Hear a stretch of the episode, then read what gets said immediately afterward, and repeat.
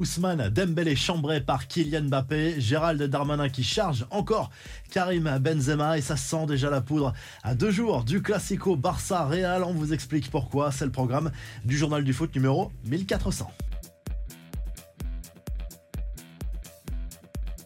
La balade du PSG en Ligue des Champions. Le club parisien s'est imposé 3-0 mercredi soir au Parc des Princes contre l'AC Milan avec des buts signés Kylian Mbappé, Randall Colomwani et Lee Kang-in. Le club parisien qui prend du coup la tête de ce groupe. On a vu une magnifique ambiance tout au long de la soirée, notamment ce tifo magnifique au coup d'envoi avec un hommage à Jean-Paul Belmondo en train de tirer sur le diable milanais dans la tribune d'en face. Un joueur a été exceptionnel surtout et il n'a que 17 ans. Il s'agit de Warren Zahir Emery, étincelant tout au long de cette euh, partie, impliqué sur le premier et le troisième but euh, parisien, mais il a aussi reçu le trophée de joueur du match de la part de l'UEFA et on a aussi cette image sympa au coup de sifflet final au niveau du rond central. On entend Ousmane Dembélé reconnaître qu'il y avait bien faute au départ de l'action sur son but refusé en seconde période. Bah pourquoi t'es parti célébrer alors? Lâche alors Kylian Mbappé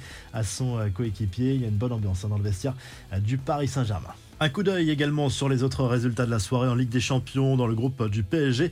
Le Borussia Dortmund est allé gagner 1-0 à Newcastle, ce qui permet aux joueurs de Luis Enrique de prendre les commandes. L'Atlético Madrid a été accroché deux buts partout par le Celtic Glasgow en Écosse. La Lazio a perdu sur le terrain du Feyenoord 3 buts à 1. Manchester City a gagné sans trembler à Berne avec un doublé d'Aland. Victoire également pour le FC Porto et Leipzig. On reviendra sur le match du Barça en revue de presse. Voici maintenant le programme en Europa League ce jeudi soir. L'OM reçoit l'AEK Athènes à 18h45. C'est sur W9 et Canal Plus Foot. Toulouse va défier Liverpool à Anfield. Rennes se déplace sur le terrain du Panathinaikos. Enfin, en Conference League, Lille va tenter de prendre la tête de son groupe à l'occasion de la réception du Slovan Bratislava. Les infos en bref, Gérald Darmanin en remet une couche sur Karim Benzema. Le ministre de l'Intérieur français reproche les messages relayés de manière sélective sur les réseaux sociaux par le buteur d'Al La semaine dernière, il avait accusé d'être en lien notoire avec les frères musulmans. Ça cache quelque chose.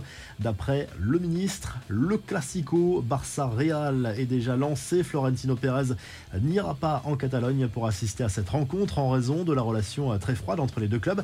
C'est un tweet d'un membre du conseil d'administration du club Laograna qui a remis le feu aux poudres. Ce dernier a écrit que Vinicius méritait des baffes pour ses passements de jambes de clown et inutiles sur le terrain, référence à un match du Real Madrid sur la pelouse de Braga en Ligue des Champions cette semaine. Un tweet rapidement effacé, mais qui a rendu furieux le boss du Real Madrid.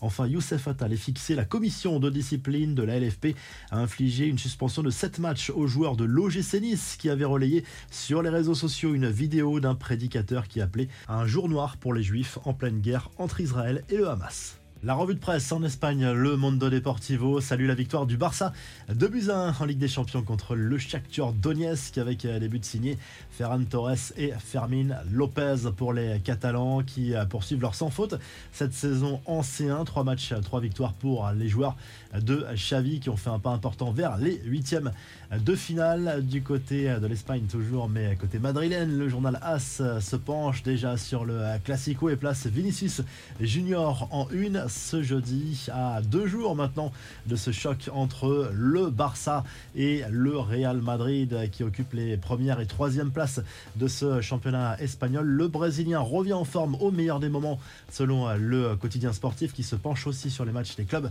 espagnols en Ligue Europa comme en Conférence League et du côté de l'Italie. La Gazette le sport reconnaît volontiers la supériorité du PSG face à l'AC Milan mercredi soir en Ligue des Champions et s'inquiète pour le club lombard qui n'a toujours pas marqué le moindre but dans cette euh, compétition. de match nul 0-0 à chaque fois et une défaite donc sur la pelouse euh, du club euh, parisien. Si le journal du foot vous a plu, n'oubliez pas de liker et de vous abonner et on se retrouve très rapidement pour un nouveau journal du foot.